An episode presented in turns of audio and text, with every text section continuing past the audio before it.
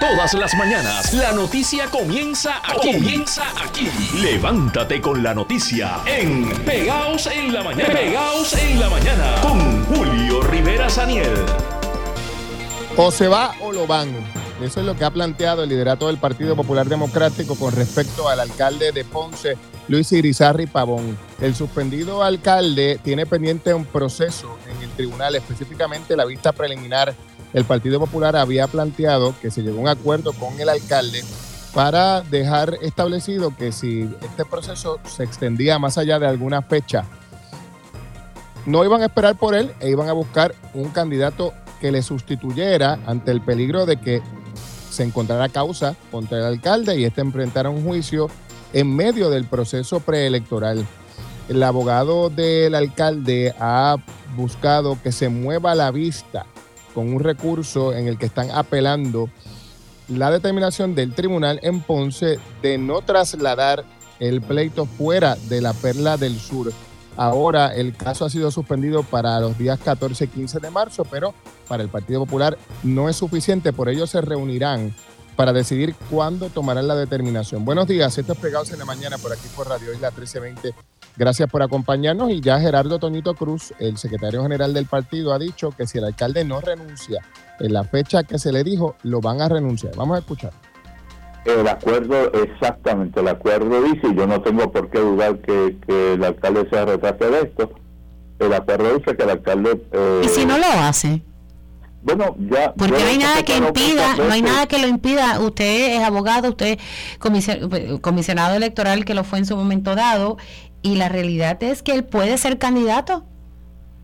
Bueno, eh, lo que te voy a contar, eh, para, para bien o para mal, están hablando con un abogado que en una ocasión anterior, no siendo secretario, no siendo comisión electoral, le dieron una encomienda de hacer valer un acuerdo en un tribunal de un candidato que después que lo suscribió, etcétera, etcétera. La demanda se radicó un lunes y el viernes estaba fuera de la papeleta. Ok. Así de sencillo. Sencillo, dice Gerardo Toñito Cruz. Y bueno, ¿cuál fue la fecha que acordó el alcalde de Ponce? El 28 de febrero. Esa es la fecha que establece el acuerdo para que se autoejecute este acuerdo, lo que plantearía que Irizarry Pavón tiene que renunciar, acordó renunciar, renunciará el 28 de febrero si no se ha visto todavía la vista preliminar.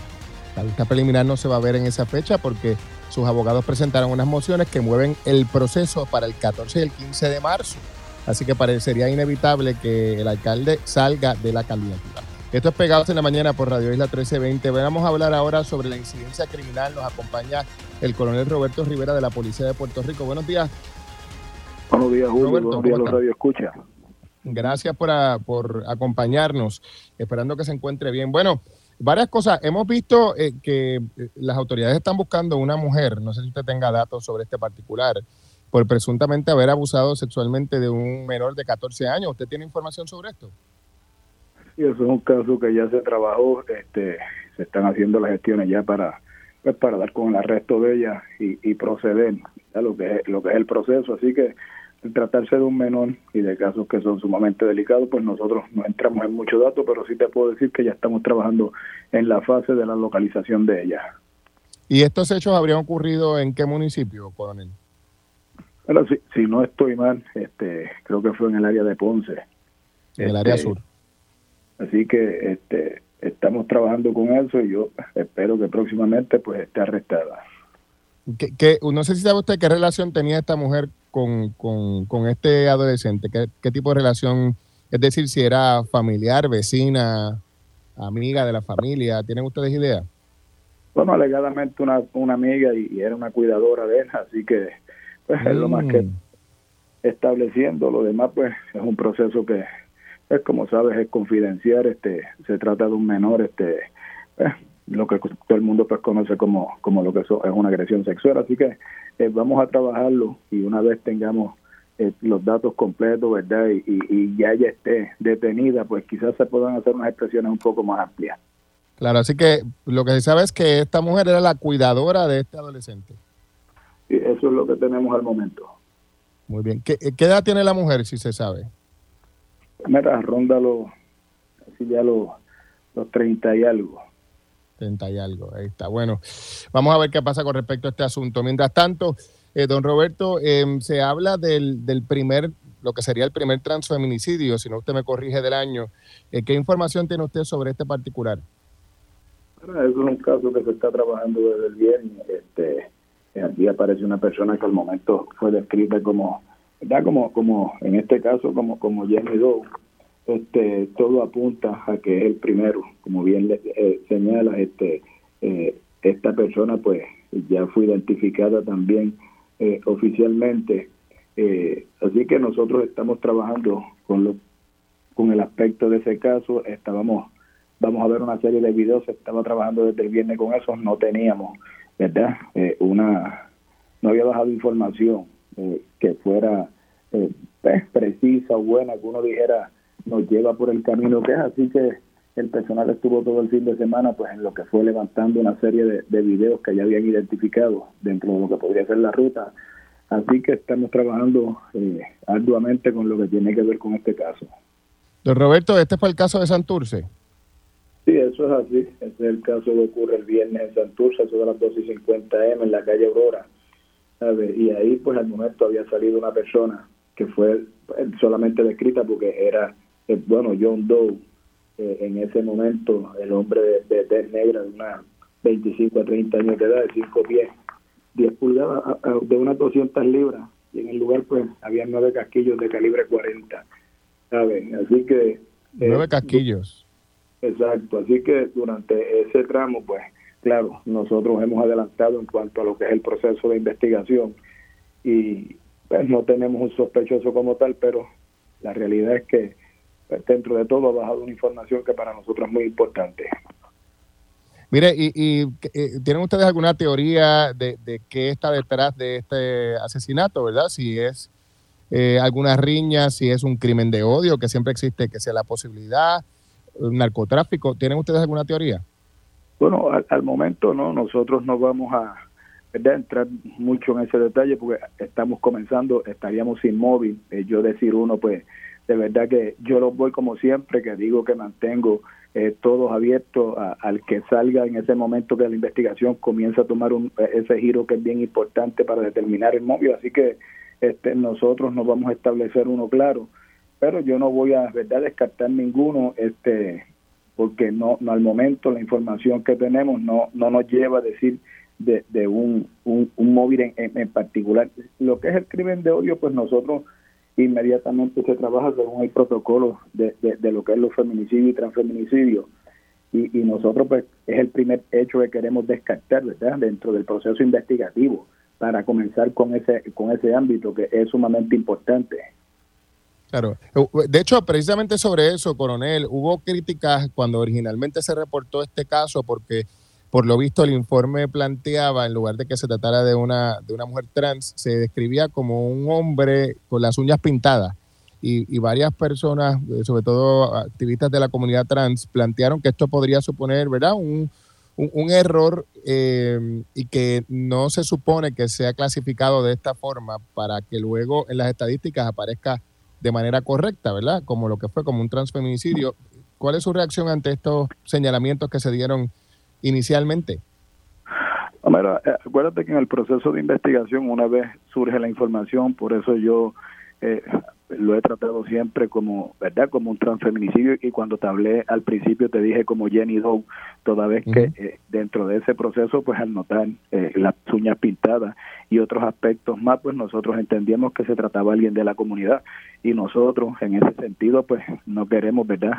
eh, pues, como dice uno, herir sentimientos o lacerar, por eso me has visto que ha sido un tanto parco en lo que tiene que ver con, con, el proceso. Así que nosotros estamos trabajando lo que es un caso de trans, por eso te digo que yo no voy a cerrar esa puerta de lo que puede ser un crimen de odio, pero eso me lo dicta una investigación y esa investigación apenas comienza porque la, lo que nosotros necesitamos para, para llegar hasta ese paso no ha pasado, que es buena información, que dicte que se trata de ello.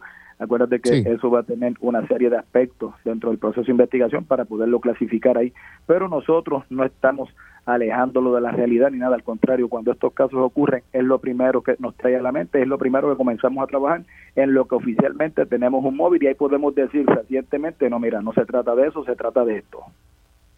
Claro, este, esta muerte, eh, este cuerpo fue encontrado ¿dónde específicamente, don Roberto? Eso fue en la calle Aurora frente al, al 1080 en Santurce, precisamente en, esa área. Este, así que ahí pues, ¿Y ese, ¿Y ese lugar es un negocio o, qué hay allí frente a ese lugar? No, no, es, una calle, este, eso es eh, de verdad que al momento de, de localizarlo, pues pudimos apreciar que es una calle que alberga residencia y otros negocios más arriba, o sea, sí que fue entre medio de, casas y, unos negocios, pero todos al momento, una vez se llegó a la escena, estaban cerrados. O sea, que es una, una zona residencial, bueno, híbrida, residencial y comercial. Exacto, así que este, pues nosotros hemos trabajado con todas las cámaras que pudimos apreciar eh, tanto en el lugar como fuera de ellos, que pudieran conducir a cómo llegaron las personas o cómo se fueron. Así que todo eso es parte de este proceso. Una pregunta que siempre hacemos en estos casos es si la persona que murió, de lo que se sabe, tiene o tenía expediente criminal. En este caso, eh, ¿lo tiene? Bueno, eh, Julio, voy a, también a mantener ese dato porque nosotros estamos en ese proceso de investigación, sabes que este tipo de casos, pues yo trato de ser, como te dije, palco, porque algún comentario mío, pues puede herir algún sentimiento, la realidad es que no quiero, sí te puedo decir que lo estamos trabajando bien responsablemente y en su momento pues vamos a poder decir ya con toda la prueba sobre la mesa de esto es que se trata, que esto fue lo que ocurrió aquí y, en esta dirección es que vamos. Seguro, y, y, oiga, y, y siempre, esto es una pregunta rutinaria, ¿verdad? Siempre que hay una escena una pregunta que yo le hago a usted siempre y es si la persona tenía expediente criminal y se hace eh, si es hombre, si es mujer, si es trans, si, si no lo es, porque es una pieza importante de la investigación, ¿no? No, definitivamente, y, te puedo decir, ¿verdad?, que, que al momento de, haber trabajado lo que es esta escena y de la información que nos había llegado, pues no teníamos eh, e, ese dato, o sea, no, no aparecía en nuestro récord con, con expediente. Así que íbamos a ocultar, a ver, siempre buscamos un poco más allá y así Que en un momento dado, pues podremos decir, pero al momento de esta, de lo que ha sido, ¿verdad? Esta conversación, esta entrevista, eh, eh, él no posee récord criminal el momento. Excelente. Bueno, gracias, don Roberto, como siempre, por estar con nosotros aquí en Radio Isla 1320. Que tenga usted buen día. Siempre a las órdenes, Julio. Hasta luego. Ahí tenemos ustedes al coronel Roberto Rivera de la Policía de Puerto Rico hablándonos sobre dos asuntos. El primero de ellos, el caso en el que una mujer del área de Ponce está siendo buscada una mujer adulta de treinta y tantos años por haber eh, abusado sexualmente de un adolescente de 14 años que casualmente era el menor que ella cuidaba. O sea, ella es la cuidadora de este adolescente y terminó sosteniendo relaciones sexuales con este menor de 14 años de edad. Eh, cosa que para mucha gente vi en las redes que era como una gracia, ¿verdad? todavía hay eh, mucho de, ah, bueno, si es un adolescente, si es varón, y quien se dice abusa sexualmente es una adulta, pues es visto como, como algo hasta gracioso, ¿verdad? No así cuando es un hombre adulto y una, menor de edad. Eh, pero eh, efectivamente es una mujer adulta y eh, abusó sexualmente, según ha dicho la policía, de este menor de 14 años. Por otra parte, pues ahí estaban ustedes viendo el caso de la investigación de este, el que sería el primer transfeminicidio el que se reportó en el área de Santurce durante este fin de semana y que está prácticamente comenzando, un caso que está en pañales. Mira, la gente de ARP Puerto Rico está agradeciéndole a la Cámara de Representantes por la aprobación unánime del proyecto 1845 para hacer enmiendas a la ley 121 del 2019, que es conocida como la ley de política pública del gobierno a favor de los adultos mayores. Esta medida, según comunica la gente de ARP, logrará la integración de las diversas agencias en la agenda de bienestar del país y creará oportunidades en las áreas de recreación, trabajo, movilidad y empresarismo del adulto mayor. El proyecto 1845 ya está en el Senado y en ARP saben que bajo el liderato del presidente del Senado se tomará acción para un futuro bienestar de todas las generaciones. ARP y los adultos mayores cuentan con la aprobación del Senado. Estos pegados en la mañana.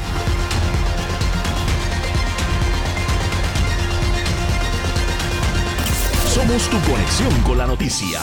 Utiliza el hashtag Pegaos1320 y sigue la noticia con Radio Isla. ¿Cómo comienzas tus mañanas? Unas tostaditas, un cafecito y las últimas noticias con Julio Rivera Samiel y José Luis Renta. Pegaos en la mañana. Las autoridades todavía no tienen pistas, no tienen ideas claras tras la muerte de la primera mujer trans del año, una muerte violenta. Por lo tanto, un transfeminicidio que tuvo lugar en Santurce. Solo se sabe que esta mujer trans fue encontrada sobre el pavimento y, pavimento y que había nueve casquillos de bala a su alrededor. Por lo tanto, todavía no se ha determinado si se trató de un crimen de odio o si estuvo motivada esta muerte violenta por algún otro asunto, incluyendo la posibilidad de vínculos con eh, actividad delictiva. Buenos días, esto es Pegados en la Mañana por Radio Isla 1320. Y esto fue lo que sobre este tema nos dijo el coronel Roberto Rivera de la Policía de Puerto Rico. En algunos casos que está trabajando desde el viernes, este, aquí aparece una persona que al momento fue descrita como, como, como en este caso, como, como Jenny Doe, este, todo apunta a que es el primero, como bien eh, señala, este, eh, esta persona pues ya fue identificada también eh, oficialmente, eh, así que nosotros estamos trabajando con, con el aspecto de ese caso, estábamos, vamos a ver una serie de videos, estamos trabajando desde el viernes con eso, no teníamos, ¿verdad? una, no había dejado información que fuera pues, precisa, buena, que uno dijera nos lleva por el camino que es, así que el personal estuvo todo el fin de semana pues en lo que fue levantando una serie de, videos que ya habían identificado dentro de lo que podría ser la ruta. Así que estamos trabajando eh, ampliamente con lo que tiene que ver con este caso. Estos pegados en la mañana por Radio Isla 1320. Gracias por continuar con nosotros y de el escenario policíaco nos movemos ahora al electoral. Nos acompaña a esta hora la comisionada electoral del Partido Popular Democrático, Carla Anglero. Muy buenos días. Buenos días, Julio, y a todos los que nos escuchan. Gracias por acompañarnos. Bueno, varias cosas, eh, comenzando con la querella que ustedes han anunciado que radicaron contra el gobierno eh, por alegadamente haber violado la veda electoral. ¿En qué consiste esta alegada violación, Anglero?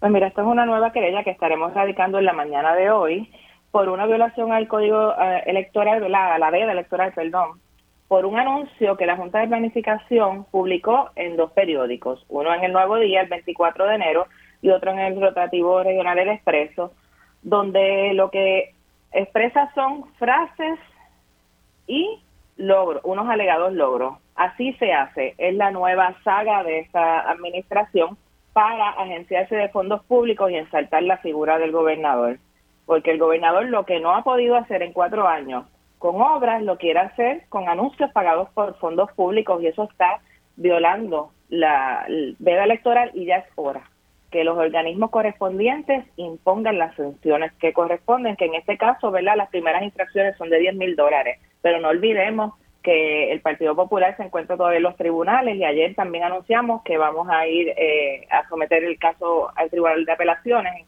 en apelación a la desestimación que se hiciera del caso por los anuncios millonarios que, si no recuerdan el lema, haciendo que las cosas pasen. Pues ahora es así se hace. Ahora estamos usando la frase, dice usted, así se hace.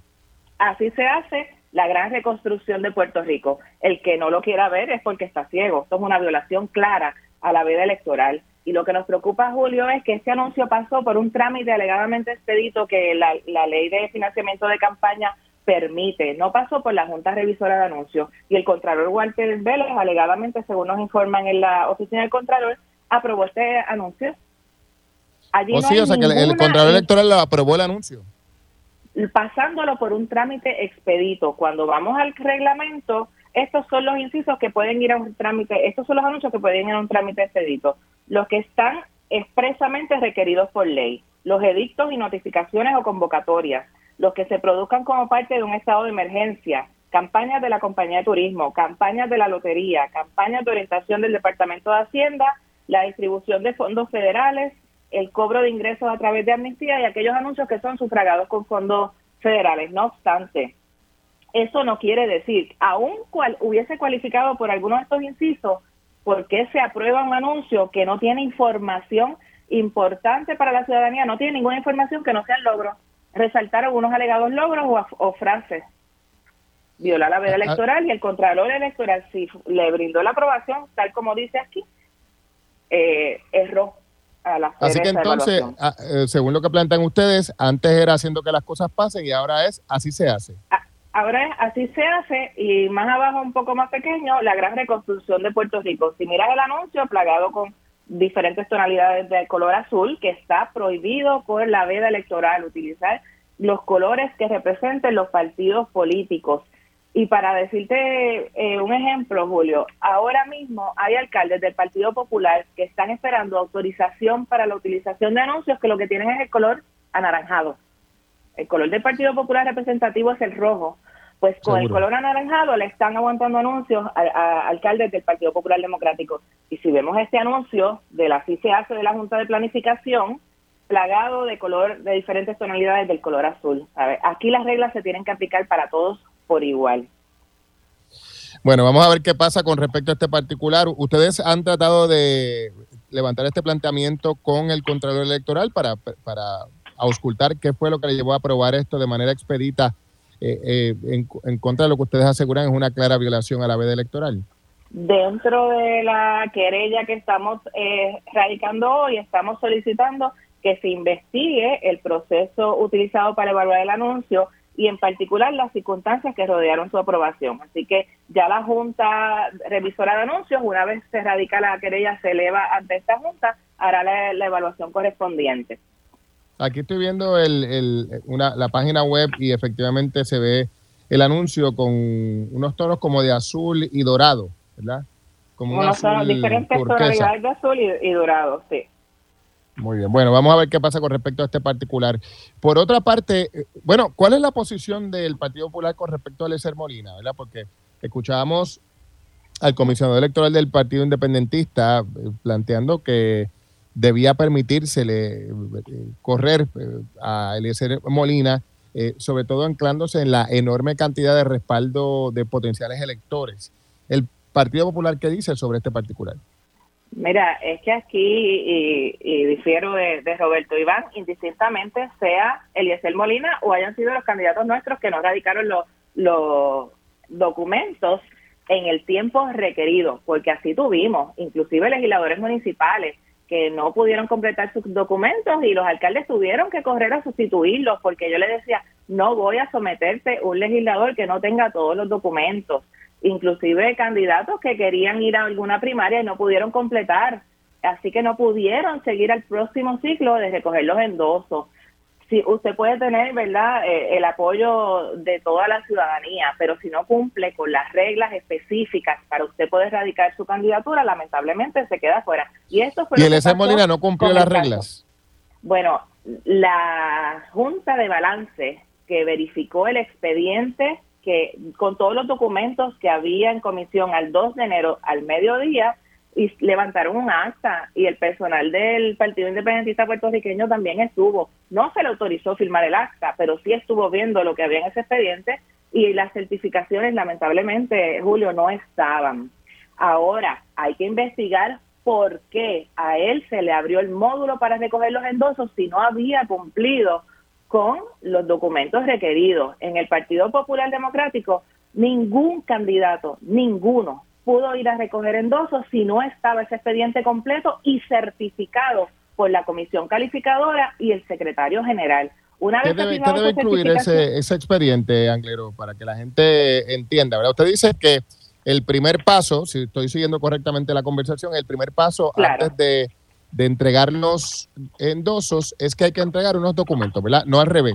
No documentos, no endosos y luego los documentos. No, no, no. El primer paso es usted radicar su intención de candidatura en el sistema 100 de la Comisión Estatal de Elecciones. Una vez usted radicaba su candidatura allí, iba con su expediente completo, entiéndase, copia de esa erradicación de candidatura debidamente juramentada, prueba de dopaje, o la certificación de que se había realizado la prueba de dopaje, certificación de erradicación de planillas por 10 días y cop por 10 años y copia de esas 10, 10 años de planillas que te los pide el Departamento de Hacienda. Y no tiene costo, Julio, no tiene ningún costo. certificación de no deuda por 10 años, radicación de planillas por el CRIM y que no tienes deuda del CRIM. Así que todos esos documentos tenían que estar en el expediente de Eliezer Molina el 2 de enero al mediodía. Si alguna de las agencias concernientes no te había entregado esa certificación o las 10 planillas como pasó, cada agencia te entregaba un documento de que eso estaba solicitado dentro del término y estaba en trámite. Una vez pasaba ese término, tú entregabas ese expediente con esa certificación de que esos documentos estaban en trámite y allí sí se, te podía abrir el módulo de endosos, no antes. O sea que si, si Eliezer Molina no entregó los documentos que usted ya ha descrito, o en su lugar la certificación de que esos documentos están solicitados y en proceso, no se supone, según lo que usted está explicando, que se le permitiera recoger y entregar endosos. No se supone, no se supone, porque por ejemplo en el caso de los partidos, todo, ¿verdad? Eh, eh, el caso de los independientes lo trabaja la oficina del secretario de la Comisión Estatal de Elecciones. En el caso de los partidos, cada partido, yo tengo un oficial de radicaciones, en mi caso en mi oficina en el Partido Popular en Puerta de Tierra, que todo lo va haciendo electrónicamente.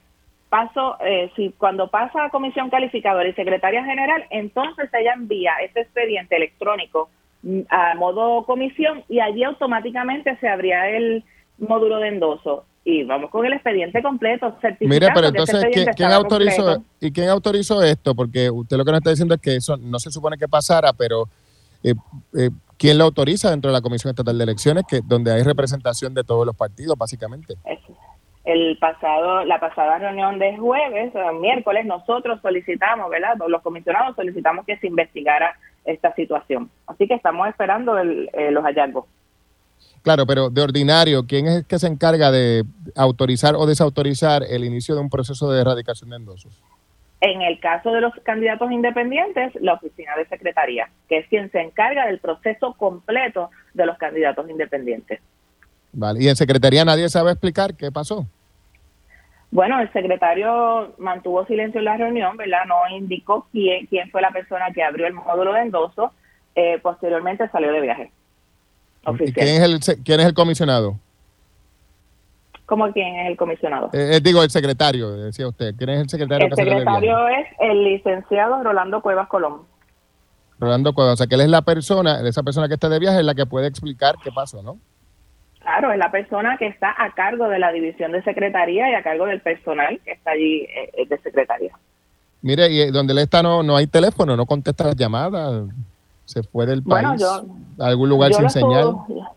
Yo me enteré que estaba de viaje luego de hacer varias averiguaciones porque no había recibido el informe de endoso del día jueves. Por lo general, él me lo remitía a la una de la tarde y en ese momento mi personal de validaciones comenzaba a hacer las certificaciones de todos aquellos candidatos que habían cumplido el 100%. Yo empiezo a recibir llamadas de varios candidatos, mira, no he, no he recibido mi certificación y yo que no he recibido el informe. Empiezo a llamar al eh. secretario porque, ¿verdad? La reunión este se tardó más de lo, de lo normal. La reunión de comisión estuvo, pero después no lo conseguí el otro día, así que no sabía qué estaba pasando y me indicaron en los pasillos que él estaba de viaje. Es verdad que está allá en, allá en El Salvador. Vi unas expresiones de la comisionada Santo Domingo donde indicaba que él estaba acompañándole a ella también en un viaje de observadora de las elecciones de El Salvador. De Salvador. Vamos a ver qué pasa. Oiga, finalmente el alcalde de Ponce se va. Bueno, hay un acuerdo, ¿verdad? Hay un acuerdo que ya la fecha eh, final ¿verdad? Se, se, acerca, que es el 28 de febrero. Ya el secretario general ha expresado que va a llevar a cabo una reunión con las partes involucradas y próximamente pues estará informando al país eh, La, la, solución ¿Y, a esta y, qué, y, qué, ¿Y qué más hay que pensarse? Porque claro, la vista ya se movió para después del 28, va a ser para el 14 de marzo, ¿no? Sí, sí, la vista se movió, ¿verdad? Por si eso, ¿verdad? Petición de, de la representación legal no obstante, el secretario general está dando el espacio para sentarse con ambas partes y entonces informarle al pueblo de Ponce, porque el Partido Popular no va a tomar decisiones desde Puerta de Tierra, se va a sentar con los populares de Ponce. Pero, evidentemente el 14 excede la fecha establecida en el acuerdo, ¿no? Sí, excede la fecha. Pues bueno, bueno, Aclero, gracias por estar con nosotros. Buenos días. Que tenga buen día. De hecho, para que ustedes sepan sobre el tema de Eliezer Molina, nuestra producción ha intentado comunicarse con él desde ayer, pero no ha contestado ni llamadas ni mensajes. Obviamente tenemos la intención de querer entrevistarlo porque es la parte afectada por este proceso que todavía está en controversia. Esto es Pegados. Esto es Pegados en la mañana por aquí por Radio Isla 1320. De hecho, sobre este asunto del alcalde de Ponce, hoy, eh, las próximas horas, habrá una reunión para discutir este asunto, aunque parece más que evidente que el alcalde no va a cumplir con el periodo que se impuso en este acuerdo que él suscribió, que establece que hasta el 28 de febrero tendría él para dilucidar su futuro en los tribunales y entre otras cosas que se llevará a cabo la vista eh, donde se determinaría si hay causa para juicio o no contra el alcalde. Vamos a escuchar lo que dijo a Mili Méndez en Dígame la Verdad, Gerardo Toñito Cruz. Sí, deben ser las tres partes, porque esto siempre fue el entendido, que en la eventualidad de que surgiera ¿verdad? el peor escenario. El peor escenario era la entrega de la candidatura de la alcaldía de Ponce al Partido Popular Democrático. Los pasos a seguir lo queremos discutir con, con el liderato de Ponce, ¿verdad? Y esa es una instrucción que yo tengo del presidente del partido.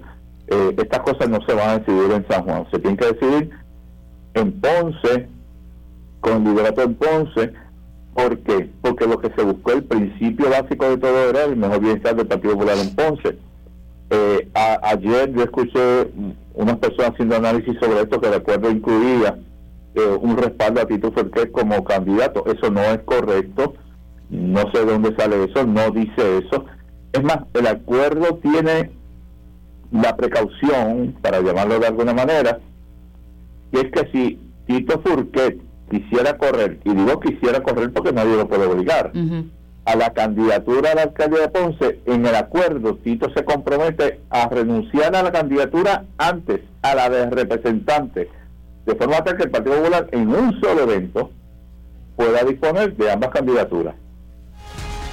Ahí lo escucharon, así que no hay respaldos. Precisamente sobre este particular, la alcaldesa interina del municipio de Ponce ha dejado claro que a ella le interesa la candidatura, al igual que me dejó claro Tito Furquet la semana pasada que también le interesa la candidatura en el escenario en el que el alcalde salga de la carrera, cosa que parece inevitable en esta etapa porque el acuerdo plantea que era hasta el 28 de febrero y la vista por recursos presentados por la propia defensa del alcalde se va a mover al 14-15 de marzo, una fecha que excede el periodo del acuerdo. Vamos a escuchar lo que dijo la alcaldesa interina sobre su interés en aspirar a la alcaldía formalmente por el Partido Popular. Eh, dejándole el espacio correctamente a, a los procesos como deben ser y a las decisiones que se tomen. Sí he dicho que en caso de surgir eh, la situación que, que, no queríamos que sucediera, sí estoy disponible y el partido lo sabe. ¿Usted está disponible para participar en un proceso solo en un proceso abierto o está disponible para participar en un proceso de asamblea de delegados? Porque entiendo que el Partido Popular va a tener eh, la discreción, o sea, el PPD va a poder decidir cómo escoge el candidato a la alcaldía de Ponce.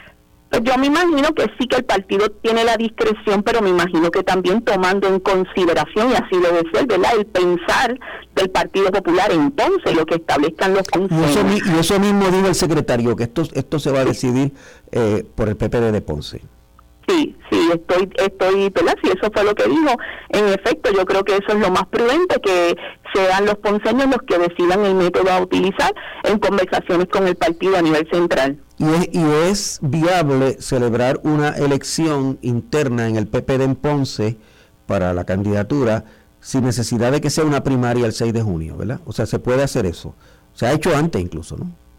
O sea, se bueno, eh, Sí, el, yo entiendo que hay mecanismos, ¿verdad? Pero yo no tengo ningún problema en que sea el 2 de junio, como, como establece la ley y la Comisión Estatal de Elecciones. ¿Usted se está preparando para eso? Pues no, no estoy preparando, yo estoy haciendo mi trabajo, ¿verdad? Así que hay dos eh, potenciales candidatos y parecería que podría haber un proceso para escoger entre esos dos, Ángel Tito Furquet ha dicho aquí en Radio Isla 1320, nos lo dijo en Pegados en la Mañana, que podría estar interesado, que está interesado en caso de que el alcalde abandone la candidatura, el representante Ángel Tito Fulquet, y por otra parte la alcaldesa interina Marlene Cifre también. Así que hay dos interesados.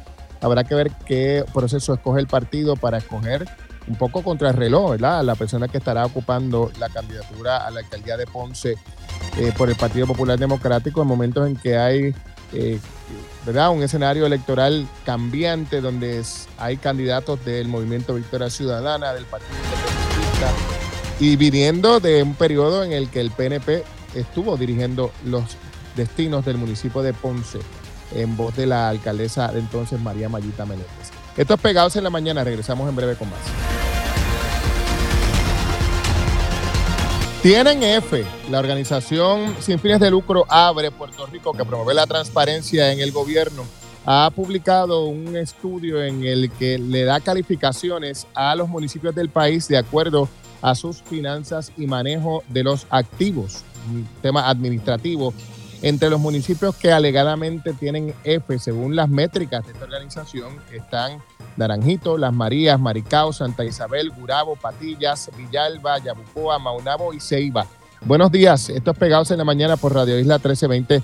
Gracias por acompañarnos y bueno, para hablar un poco sobre este particular, nos eh, acompaña precisamente el alcalde de Villalba, Luis Javier Hernández. Muy buenos días, alcalde, ¿cómo está? Buenos días para ti, Julio. Saludos y bendiciones. Feliz inicio de semana. Gracias, gracias por estar con nosotros. Bueno, ¿Qué le parece a usted la inclusión de su municipio en esta lista de, municipios con F, verdad? ¿Qué, le parece?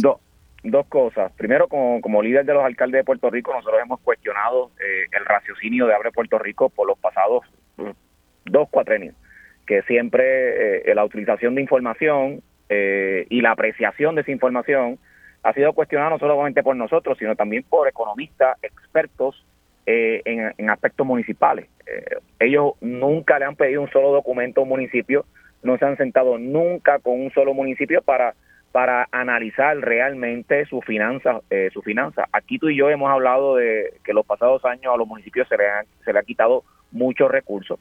Mi municipio es uno de ellos que se le ha quitado más del 30% de su presupuesto, pero a pesar de eso, de un déficit de 12 millones de dólares acumulado y heredado, ya lo llevamos por 3 millones. O sea, ¿cómo tú me dices a mí que un municipio como Villalba, que se le ha quitado todos los recursos, que ha hecho de tripas corazones eh, y que ha logrado, a pesar de eso, bajar su déficit a solamente 3 millones, de haberlo tenido por 12 millones de dólares acumulados, eh, tiene todavía esa calificación? Eh, aparte de eso, mi, municipio ah, es de los municipios que menos dinero le debe a los bonistas en todo Puerto Rico a proporción de su presupuesto. Nosotros bajamos casi un 70% la deuda con nuestros bonistas y adicional, a pesar de, los, de los retos, hemos estado pagándole eh, a la deuda a nuestros bonistas con un año de anticipación. Y como bien planteaba, planteaban ustedes, somos de los municipios que hemos insertado la jornada especial laboral. Los empleados trabajan algunos cuatro días y se les paga el quinto día de trabajo. Eh, recientemente le dimos el segundo aumento a la policía municipal.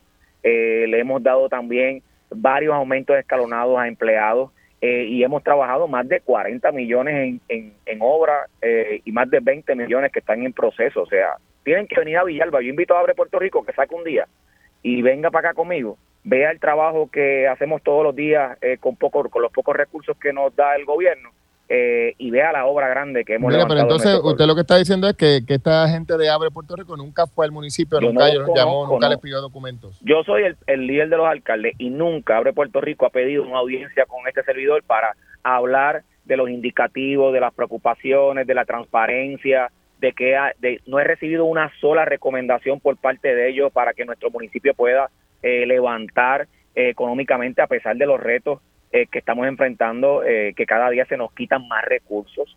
Así que yo lo que le invito a esta entidad, si realmente está interesada en la salud fiscal de los municipios, que se siente conmigo cuando quieran. Yo estoy listo. Vale, así que en definitiva usted lo que plantea es que es, e, esa, esa conclusión, el análisis, la metodología es e, está mal hecha. Bueno, las personas que conocen, los economistas, los expertos en asuntos municipales, eh, saben que no solamente es utilizar el single audit del municipio, eh, no solamente es evaluar los activos y los pasivos, sino los retos que cada municipio tiene que realizar para brindar servicio. El municipio es una, es una agencia de, dar servicio y construir obras de infraestructura. Que vengan a mi pueblo y vean el servicio que damos todos los días, a pesar de que se nos ha quitado más del 30% de los recursos. Que vengan aquí a Villarlo y vean la obra que hemos levantado, a pesar de los retos que hemos tenido que enfrentar. Pero volvemos a lo este mismo. Abre Puerto Rico, está bienvenido a mi pueblo a que venga a ver la obra. Están invitados. Mire, alcalde, entre las cosas que señala este informe, y aprovecho para pedirle una reacción, es al tema de el, déficit. Dice que tiene un déficit de cerca de 3 millones de dólares. Por otra parte, dice que hay gastos en exceso de 3 millones 605 mil dólares.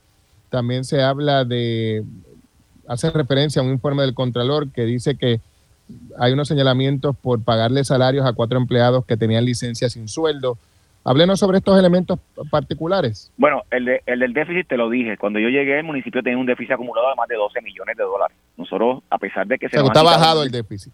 Bueno, 3 millones. Estamos hablando de casi un 70%, un 60% del déficit, a pesar de que en estos pasados 4 o 5 años se nos han quitado más del 30% de recursos. Yo creo que eso es un logro en, en, medio de una crisis económica. Pues, eh, obviamente nosotros tenemos que enfocarnos en los servicios eh, y, obviamente sacamos algo para para, para, para atrasar la duda. Como te dije, a los bonistas le hemos pagado, hemos saldado casi el 70% de la deuda. Villalba es el municipio que menos eh, deuda en proporción a su presupuesto le debe a los acreedores eh, y, paga, y paga con un año de anticipación la deuda a los bonistas. lo que se respecta al pago de cuatro empleados, nosotros cuestionamos ese señalamiento al Contralor eh, y ciertamente fue un problema en el proceso, de, eh, en el sistema que hacía el pago a esas personas, eh, que lo hacía automatizado. Inmediatamente se, nos dimos cuenta, el Departamento de, Finanzas se le hizo la gestión de cobro a estos empleados y ya casi todos han saldado su deuda. Así que yo creo que, que en un municipio, yo llevo 12 años en este municipio y a mí podrán decir mil cosas de mí, pero de mi administración eh, no hay un solo señalamiento de corrupción y hemos eh, dado cátedra en las emergencias, en los huracanes, en la pandemia, con la aportación del sistema de rastreo a nivel de país. Y como te dije, hemos levantado una obra de casi 40 millones de dólares y, 20 millones en proceso. Que vengan a oírlo y visiten nuestra obra. ¿Qué nota se da usted? Porque evidentemente usted no está de acuerdo con la F. ¿Qué nota se da usted? La nota, la nota me la dio el pueblo en la elección del 2020 cuando gané con el 70% de los votos la, el margen de victoria más grande en la historia de nuestro pueblo. Así me voy de mi pueblo, con la frente en alto. Mire, por otra parte, usted que es por allá del área cercana al, sur, sur, sur del país, ¿qué le parece el escenario que enfrenta el alcalde de Ponce? Porque le acordó, hay un acuerdo eh, suscrito que dice que tiene hasta el 28 para eh, resolver su situación, pero su defensa ha continuado presentando recursos y ahora se ha movido hasta el 14 de marzo, cosa que excede la fecha que acordó. Yo creo que eh, yo, estuve en el proceso de la negociación. Eh, obviamente tengo una gran amistad con el alcalde de Ponce. creo que, que lo que está haciendo el panel del FEI ciertamente es algo injusto, pero él tendrá el derecho a defenderse.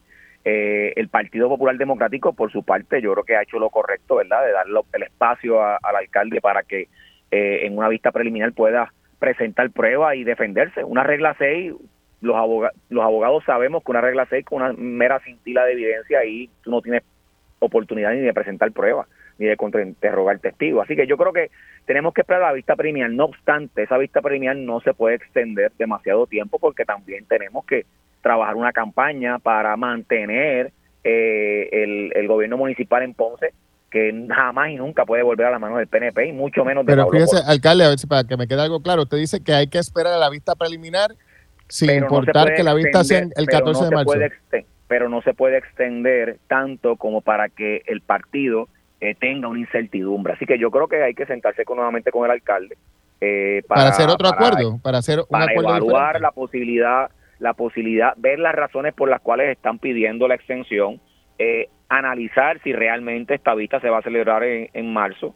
Eh, y de lo contrario, pues lamentablemente, pues todos aquí tenemos que ceder y pensar en el partido, en el municipio y, en el país. Eh, Alcalde, fíjese, pero lo que usted está planteando parecería un acuerdo nuevo, ¿verdad? Porque lo que se ha dicho, a menos que, que la información esté incorrecta, es que era hasta el 28 de febrero. Eh, y si ah. el 28 de febrero no se ha hecho la vista, pues ya pasó el 28 de febrero, ¿no? O sea, usted lo que está diciendo es que aun cuando la vista sea en marzo, se le permita que se celebre la vista.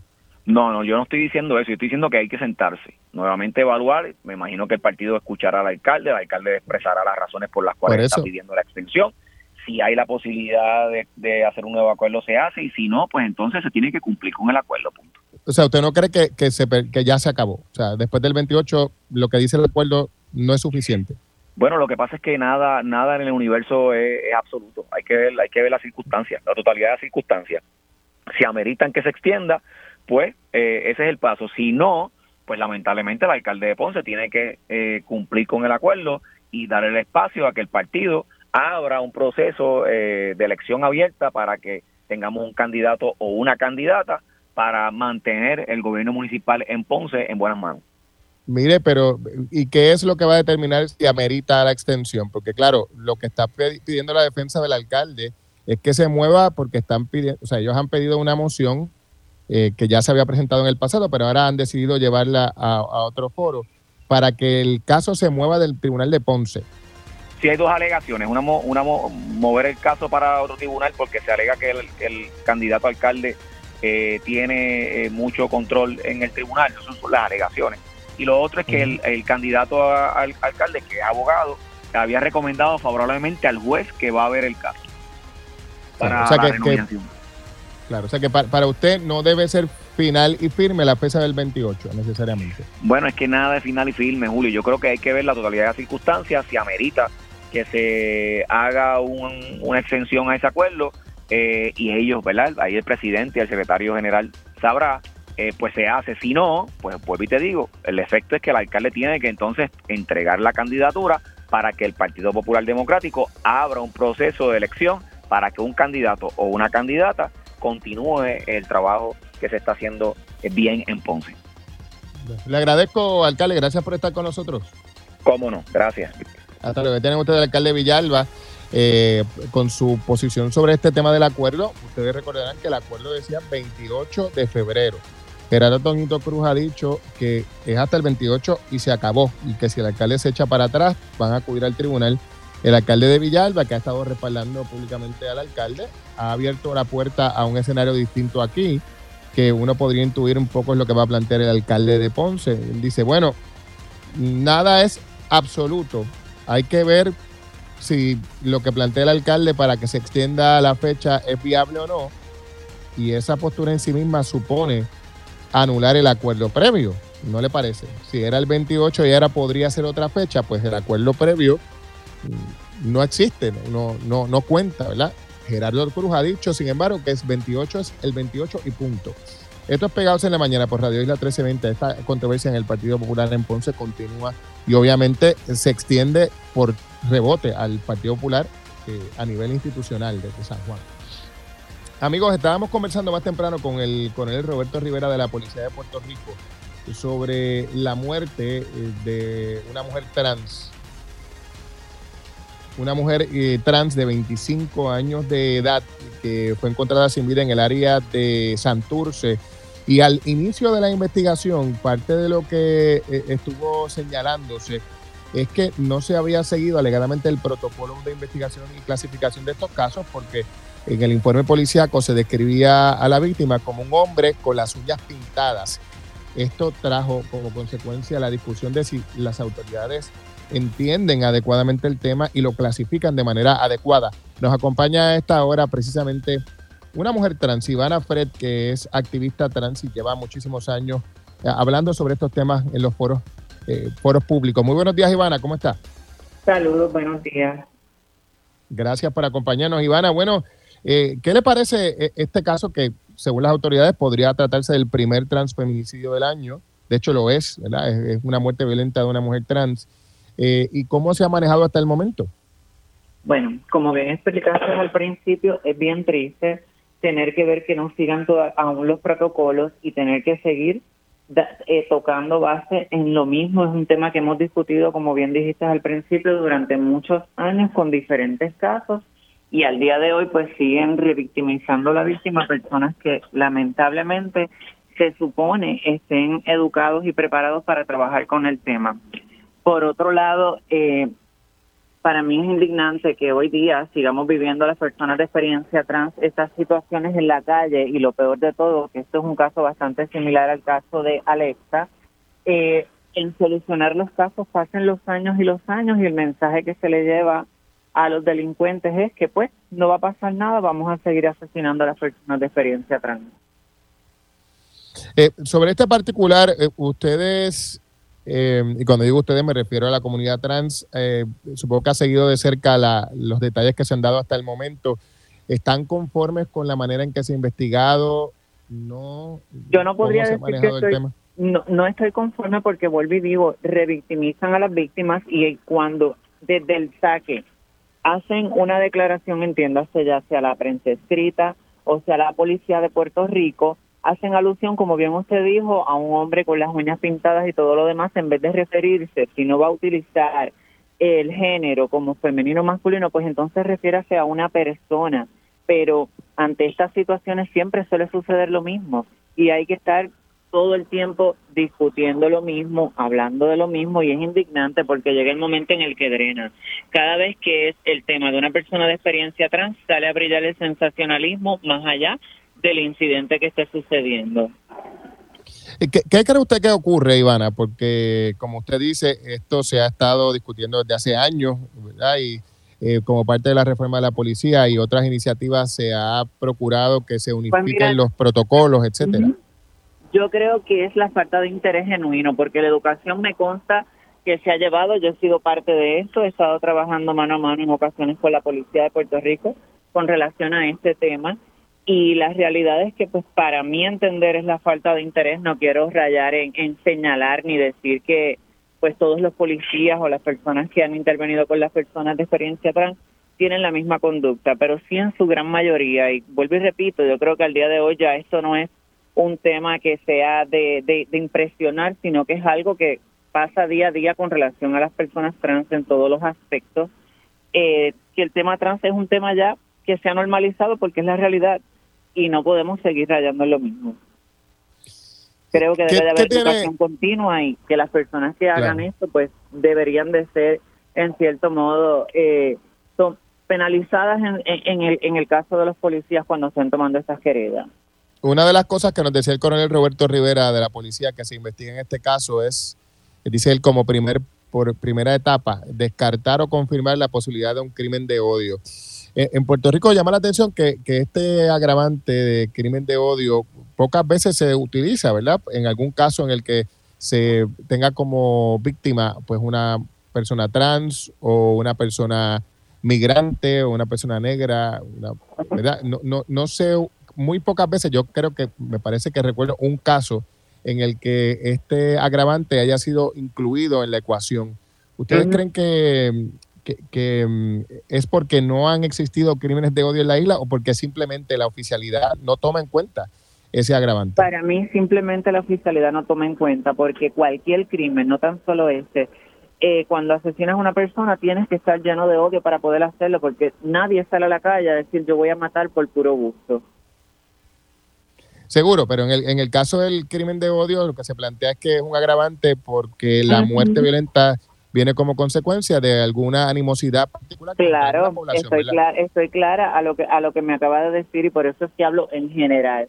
En el caso de las personas trans, pues claro, claro está que usualmente las personas que cometen esto es porque tienen un odio o un temor hacia que, pues obviamente revelar su verdadero deseo hacia las personas trans o el odio que sienten la transfobia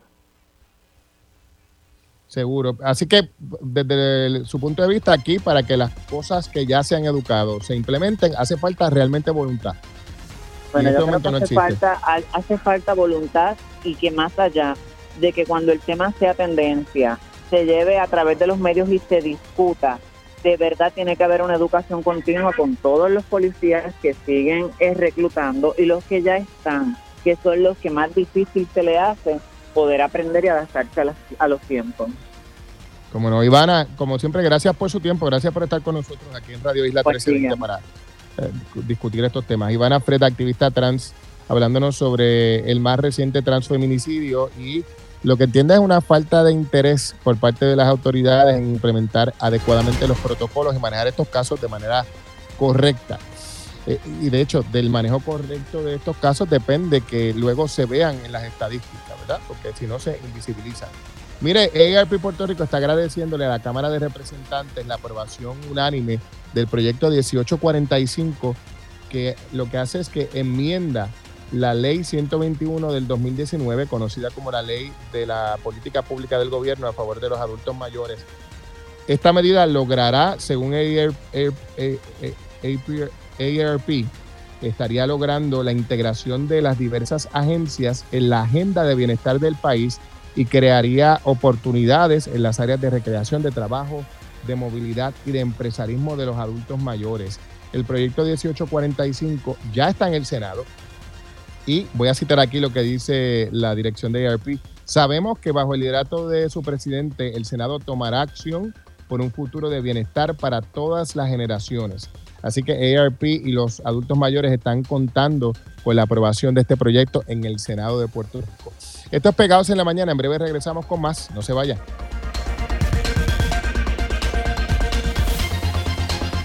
F fue lo que sacaron. F fue lo que sacaron 10 municipios, según la organización sin fines de lucro Abre Puerto Rico, que se encarga de divulgar información para promover la transparencia en el país. Los municipios que sacaron F incluyen el municipio de Gurabo, también el municipio de Villalba y precisamente el alcalde de ese municipio se defendió aquí en Pegados en la Mañana cuestionando las métricas utilizadas por Abre Puerto Rico. A sus directivos les invitó a darse la vuelta por el ayuntamiento y cuestionó por qué ni siquiera pidieron reacciones y documentos a los ayuntamientos antes de divulgar el informe. Buenos días, estos Pegados en la Mañana por Radio Isla 1320. Gracias por acompañarnos. Además de Villalba, sacaron F, según Abra, el municipio de Naranjito, también Las Marías, Maricao, Santa Isabel, Gurabo, Patillas, Yabucoa, Maunabo y Ceiba. El alcalde de Villalba reaccionó de esta forma aquí en Radio Isla 1320. Dos cosas. Primero, como, como líder de los alcaldes de Puerto Rico, nosotros hemos cuestionado eh, el raciocinio de Abre Puerto Rico por los pasados mm, dos cuatrenios, que siempre eh, la utilización de información eh, y la apreciación de esa información ha sido cuestionada no solamente por nosotros, sino también por economistas expertos en, en, aspectos municipales. ellos nunca le han pedido un solo documento al municipio, no se han sentado nunca con un solo municipio para para analizar realmente su finanza, eh, su finanza. Aquí tú y yo hemos hablado de que los pasados años a los municipios se le, han, se le ha quitado muchos recursos.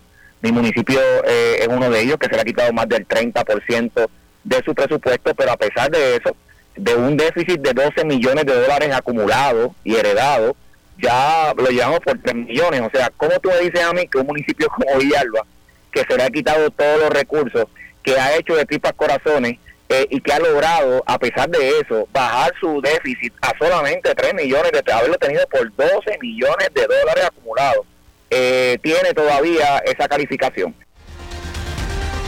Ahí lo escuchaban, así que el alcalde rechaza rotundamente esta calificación de F que le da la organización Abre Puerto Rico a él como líder del municipio de Villalba y a otros nueve municipios que ya hemos mencionado.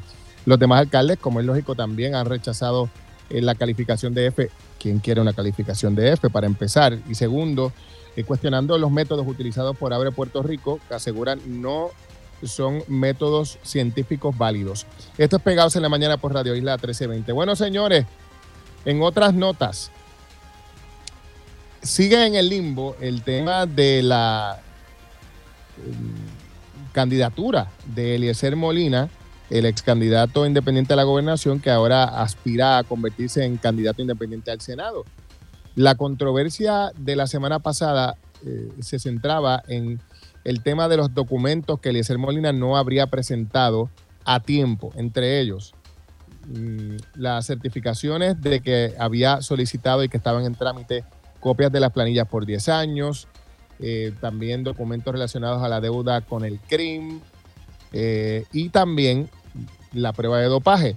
Eliezer Molina había dicho entonces que él había tramitado estos documentos y que estaban en tránsito. Pero ¿qué pasa? Los comisionados electorales del PNP y el Partido Popular dicen, no señor, él no había tramitado esos documentos y si lo había hecho, no entregó a la fecha establecida los documentos que lo prueban.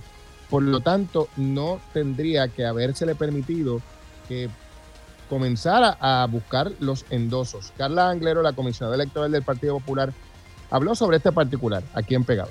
Mira, es que aquí, y, y difiero de, Roberto Iván, indistintamente sea Eliezer Molina o hayan sido los candidatos nuestros que no radicaron los, los documentos en el tiempo requerido, porque así tuvimos, inclusive legisladores municipales que no pudieron completar sus documentos y los alcaldes tuvieron que correr a sustituirlos, porque yo le decía, no voy a someterte un legislador que no tenga todos los documentos inclusive candidatos que querían ir a alguna primaria y no pudieron completar, así que no pudieron seguir el próximo ciclo de recoger los endosos. Si usted puede tener, ¿verdad?, eh, el apoyo de toda la ciudadanía, pero si no cumple con las reglas específicas para usted poder erradicar su candidatura, lamentablemente se queda fuera. Y esto fue... ¿Y el Molina no cumplió las reglas? Bueno, la Junta de Balance que verificó el expediente que con todos los documentos que había en comisión al 2 de enero al mediodía, y levantaron un acta y el personal del Partido Independentista Puertorriqueño también estuvo. No se le autorizó firmar el acta, pero sí estuvo viendo lo que había en ese expediente y las certificaciones lamentablemente, Julio, no estaban. Ahí está, esto es Pegados en la Mañana por aquí por Radio Isla 1320. Gracias por estar con nosotros, ahí lo tienen. Bueno, señores, en otras notas, conversamos esta hora con el director del Corteres, Manuel Lavoy, porque se ha llegado a un acuerdo con FEMA para mantener eh, operando en Puerto Rico unos generadores que nos han estado prestando, que han estado de alguna manera aportando a que la inestabilidad en el sistema eléctrico sea aún mayor. Nos acompaña Lavoy a esta hora aquí en Radio Isla. Buenos días, Lavoy, ¿cómo se encuentra? Buenos días, Julio. Saludos. Saludos, gracias por estar con nosotros. Bueno, efectivamente se ha, se ha logrado que se extiendan estos generadores aquí en Puerto Rico.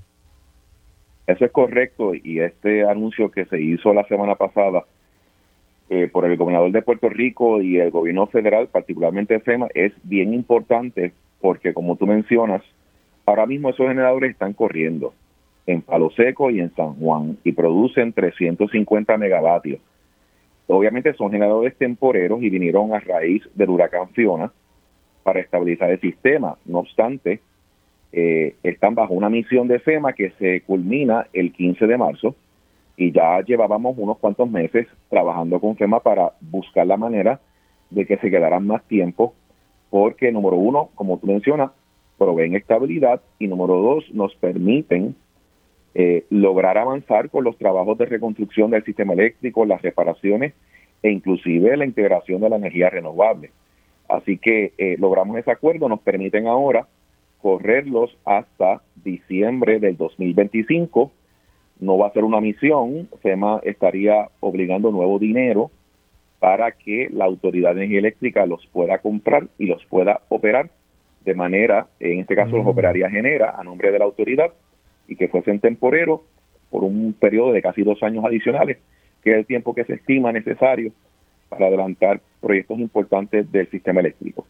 Para que la gente lo entienda eh, y lo entendamos todos, ¿verdad? Eh, ¿Qué, qué, podría suponer el que FEMA diga, bueno, me llevo estos generadores? ¿Cuál sería el impacto eh, sobre el país el sistema eléctrico de, una decisión como esa? De hecho, ese era el escenario que teníamos de frente a noviembre, diciembre del año pasado, escasamente hace uno o dos meses atrás, donde no había mucha certeza y, y se partíamos de la premisa de que si no lográbamos un acuerdo al eh, a esta fecha, el 15 de marzo, eh, básicamente se, se llevaban esos generadores y eso era un riesgo muy alto porque estaríamos perdiendo 350 megavatios. La, los sistemas de generación hoy por hoy se le están haciendo mantenimiento, se le están haciendo reparaciones, eh, todavía están frágiles luego de María y también Fiona, así que suponía apagones, suponía relevos de carga, suponía inestabilidad y eso era algo que no podíamos permitir, ciertamente. Así que eh, afortunadamente, trabajando en equipo, se logró este acuerdo. De nuevo, muy importante para que en los próximos dos años tengamos esa estabilidad, mientras en paralelo hacemos los trabajos de reconstrucción, de reparación y de mantenimiento y la integración de las renovables. Mire, eh, lo cierto es que cuando se habló de los generadores, la expectativa del gobierno era que trajeran una cantidad mayor de generadores eh, FEMA, sin embargo, posteriormente, y esto fue una recomendación, según mi mejor recuerdo, de la Secretaría de Energía, pero estos generadores no se trajeron, ¿verdad? Eh, no se pudo convencer a Washington de que, de que efectivamente estos generadores es aún importante que sean enviados a la isla. Pues mira, yo era parte de esas conversaciones, eso fue como en cerca de octubre, noviembre del 2022, escasamente un poco después del huracán Fiona. Y en aquel momento, Julio, la información era bien preliminar y, se fue conservador y se, estimó que pudiese ser hasta 700 megavatios. No obstante, ya entre enero y marzo del 2023, cuando ya esto arranca con más datos, eh, con más información del estado de situación del sistema eléctrico de Puerto Rico, entonces es que se hace el ajuste a 350 megavatios porque ya la información estaba validando que será la necesidad. Así que ciertamente tienes razón, al principio se estimaba más, pero eso fue a base de una información preliminar y con el tiempo se logró ajustar a base de lo que realmente indicaba los datos. Y, por eso es que se movió de esa manera. Vale, y, FEMA y el gobierno federal insistió en que, esos otros generadores no se iban a enviar a Puerto Rico. Es que una vez se valida que la necesidad realmente a raíz luego de Fiona eran 350 megavatios, pues obviamente ya la misión de FEMA corrió a base de, esa información y por eso es que en el verano del 2023 se instalan los primeros megavatios en Palo Seco y ya en septiembre del año pasado se instalan los restantes megavatios en San Juan, porque ya es basado en información debidamente validada sobre lo que está atado al huracán Fiona. Hay que recordar que estos megageneradores vienen por consecuencia de Fiona. Y Fiona, una vez ya se levantan los datos ya debidamente validados, demuestran y confirman que la necesidad a Fiona eran 350 megavatios. La buena noticia es que ahora hemos podido mantener ahora esos generadores luego de marzo 15 y le estamos atando a la necesidad de la reconstrucción de María. Y eso para mí es bien importante porque es lo que justifica que FEMA ahora pueda darnos dinero adicional para que se puedan operar por lo menos dos años adicionales en lo que seguimos con la reconstrucción de María. Como no, bueno, le agradezco. La voy. Gracias por estar con nosotros aquí en Radio Isla. Muchos saludos. Gracias, Julio. Y perdóname, un breve mensaje rapidito porque estuvimos sacando una encuesta. Tiene que ver con la reconstrucción, pero en el tema de mano de obra. Sacamos una encuesta en estos días con el Departamento del Trabajo a los contratistas de construcción. Estamos trabajando de la mano con el secretario del Trabajo, levantando información para poder seguir atendiendo las necesidades de los contratistas de construcción en el tema de mano de obra y entre otros asuntos eso está cuesta arriba, ¿no? La está complicado.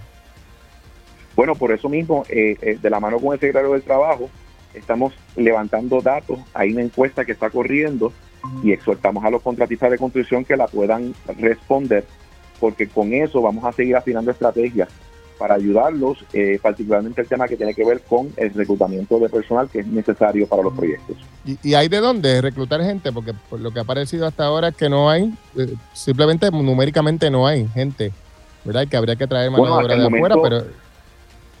Hasta el momento los retos los hemos discutido, ciertamente hay retos en esa, en esa área, pero precisamente el levantar datos adicionales con esta encuesta que estamos corriendo nos va a permitir poder redefinir estas estrategias y ver cómo podemos entonces eh, presentar alternativas que atiendan el reclutamiento de personal en el sector de la construcción. Así que exhortamos a los contratistas para que puedan responder a esta encuesta.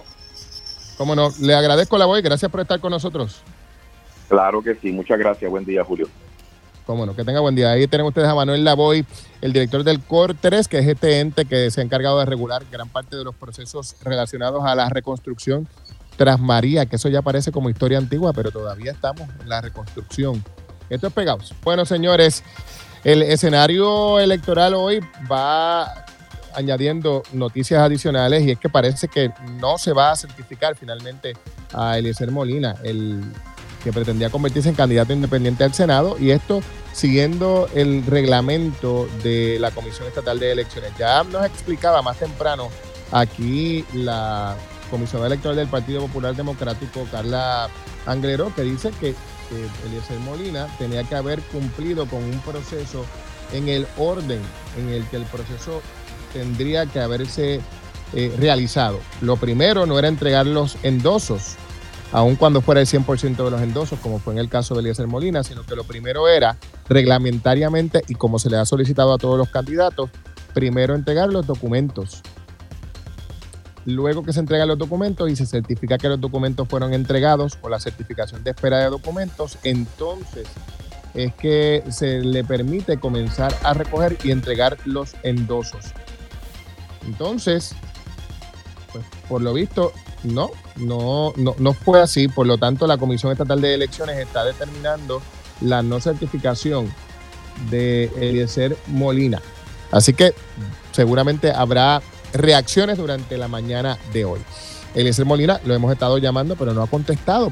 Probablemente está aún procesando la situación y lo que va a decidir hacer como consecuencia de esta determinación de la Comisión Estatal de Elecciones. Esto es Pegados en la Mañana. Que tengan excelente día.